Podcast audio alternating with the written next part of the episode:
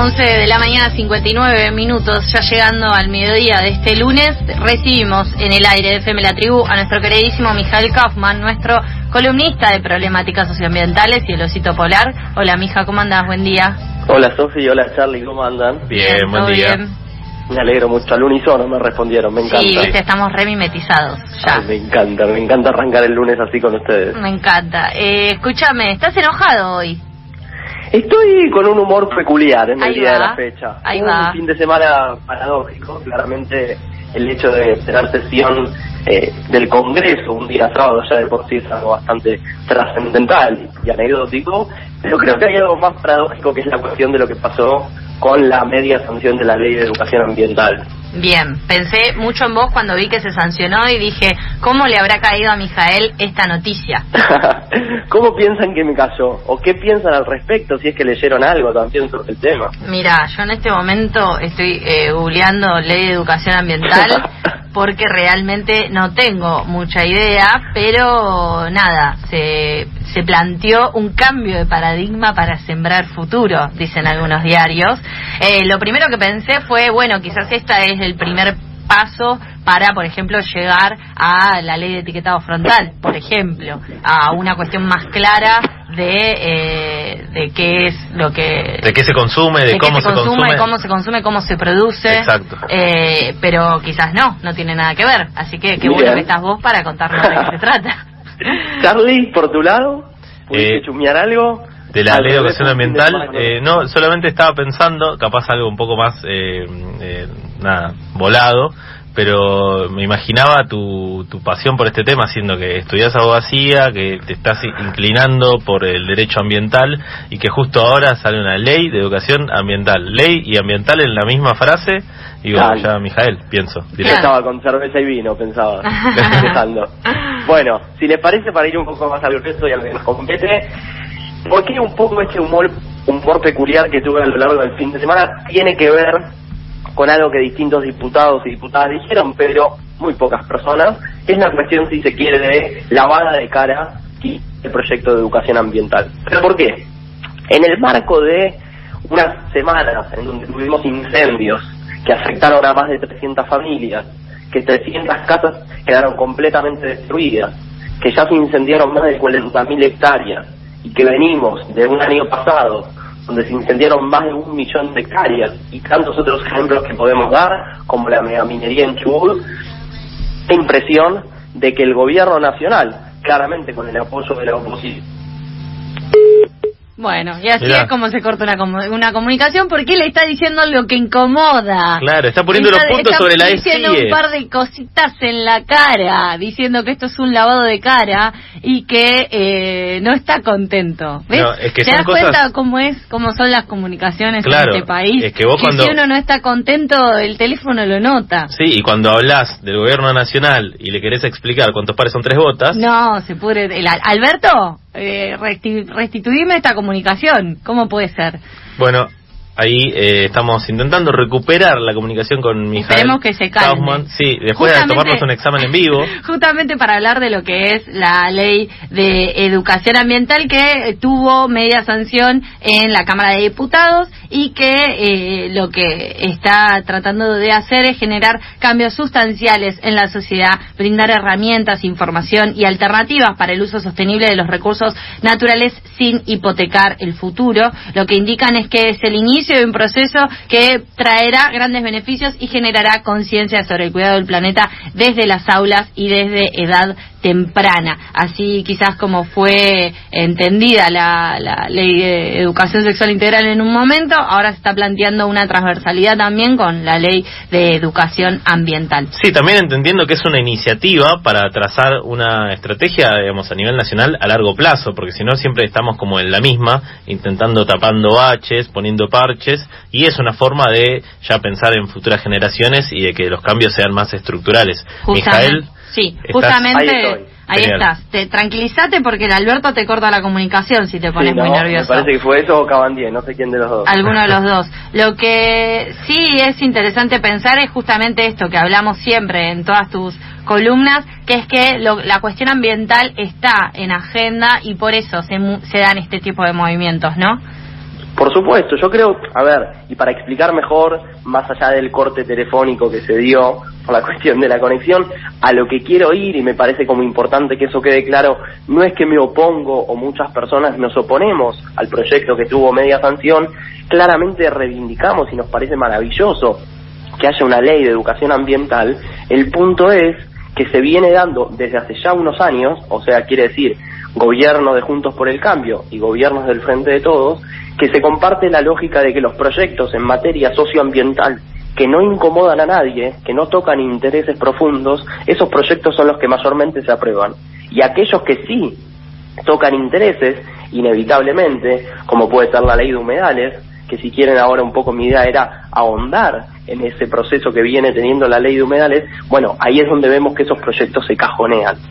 Entonces ahí es donde muchas personas e incluso organizaciones decimos, está genial la media sanción de educación ambiental, pero parece una lavada de cara mientras hay tantos proyectos sumamente trascendentales como una ley de humedales que se vienen cajoneando hace más de 12 años. Y también teniendo en cuenta que un proceso que comienza en la educación, eh, si bien es un avance, también es un proceso que sí o sí se tiene que pensar a largo plazo, porque al aprobar una ley de educación ambiental se tiene que capacitar a los docentes y a todos los integrantes de la comunidad educativa para que puedan llevarle a las chicas, los chicos, los adolescentes en las escuelas eh, estos contenidos y que no es algo que sucede de un día para el otro.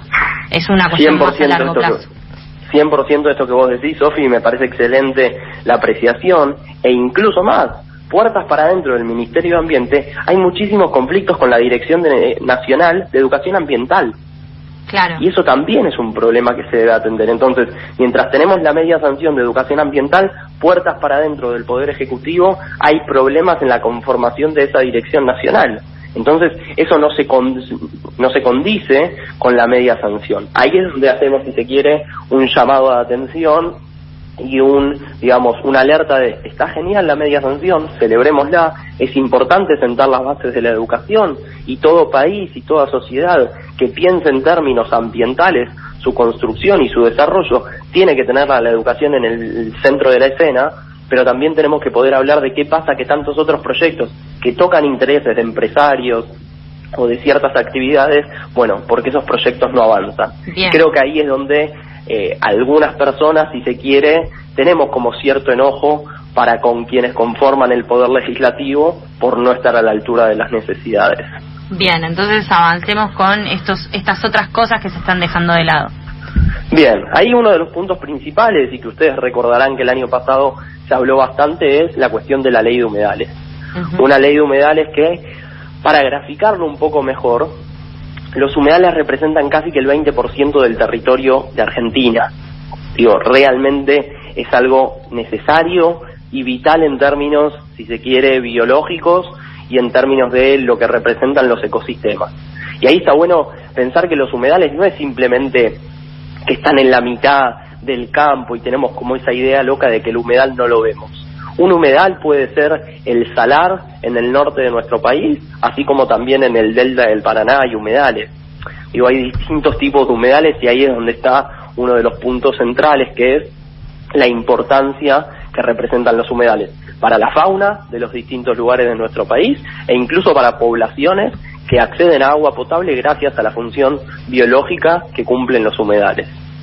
Okay. Para quien no sepa, digamos, eh, explicamos que un humedal es una zona de tierra generalmente plana, donde en la superficie se inunda de manera permanente agua, que bueno, agua dulce. Excelente, excelente. Yo creo que acá hemos tenido la definición perfecta de lo que es un humedal y creo que bajo esa premisa está bueno empezar a pensar en los distintos ejemplos que tenemos en nuestro país. Y también hay como datos muy paradójicos, que es que desde hace décadas se, están perdiendo más del 60% de los humedales a nivel mundial. No es algo que solamente suceda en Argentina. ¿Y cuál es la causa de la pérdida? Bueno, ahí está algo trascendental, que es por un lado la actividad inmobiliaria. Eso es muy paradójico, sobre todo el delta del Paraná y de los incendios del año pasado.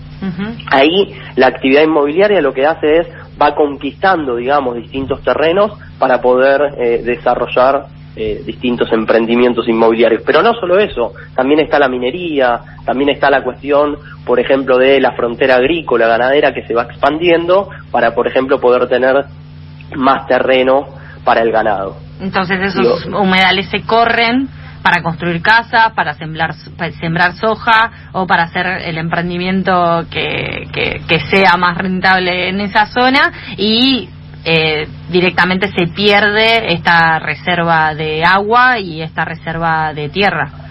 Exactamente, y ahí también hay algo interesante que es un dato muy concreto, que es el 40% de la biodiversidad mundial vive o se reproduce en los humedales. 40%.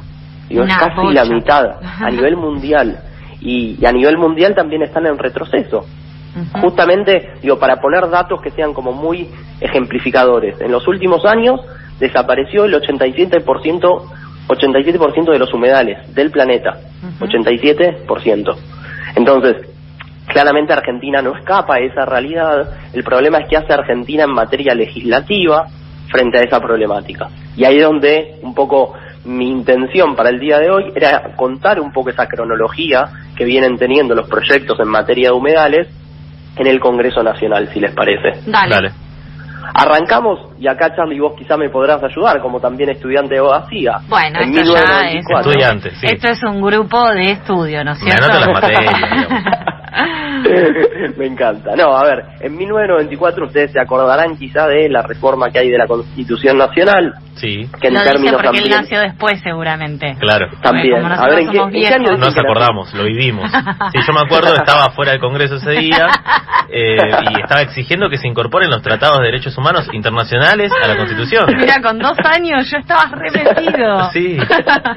Ya era un militante desde chiquito. Ya, era un militante, sí. Qué lindo. No, Ahí bueno, Sí, no, en 1994 se da algo importante que es la cuestión de se incluye el artículo 41, el artículo 41 básicamente y a título general habla del derecho a un ambiente sano que tenemos los habitantes del suelo argentino. Y eso es importante. Ahí se da como un cambio trascendental a nivel legislación en Argentina. Después, en 2002, se saca la Ley General del Ambiente, que es un poco por debajo del artículo 41, es como la ley marco en términos de derechos ambientales, y después ahí sí ya empezamos con la cronología en concreto en materia de humedales. En 2013 se presenta por primera vez un proyecto y ahí es donde empieza el proceso. Ahí organizaciones de la sociedad civil ayudan en este proceso, se presenta en el Senado, se presenta también en Cámara de Diputados, se consigue de hecho media sanción en el Senado, pero en 2015 pierde estado parlamentario porque la Cámara de Diputados no lo trató. Entonces, en 2013 se presentan los primeros proyectos y en 2015 pasa el tiempo correspondiente, se pierde el estado parlamentario. Se cajoneó. 2016, se cajoneó básicamente. Excelente Charlie, ese resumen me encantó. 2016 se vuelven a presentar proyectos en materia de humedales nuevamente se consigue media sanción, se logra hacer una unificación de los proyectos que había presentado, pero nuevamente en 2018, luego de que pasan los dos años establecidos, la Cámara de Diputados no trató el proyecto, entonces se pierde estado parlamentario. 2018 ya estamos. Para fines de ese año, distintos diputados, sobre todo algunos quizá ustedes se acordarán de Hermes Wiener, candidato en su momento también a presidente de la Nación, bueno, presentan nuevamente proyecto en materia de humedales, pero esta vez en Cámara de Diputados. Pero ni siquiera se logra conseguir un dictamen. ¿Qué es un dictamen? Básicamente es cuando en las comisiones se aprueba que ese proyecto sea tratado en otras comisiones o que sea tratado en el recinto donde tiene que votar toda la Cámara de Diputados. Es el texto que después se va a aprobar o no. Exactamente, que a veces se le hacen modificaciones, a veces no, en base a si se le hacen modificaciones tiene que volver a ser tratado en la comisión o puede pasar directo a ser votado en la sesión de toda la Cámara de, Diputados. Pero bueno, llegamos a 2019. 2019 todos esos proyectos que se habían presentado en 2018 caducan porque ni siquiera habían logrado obtener media sanción en sus respectivas cámaras.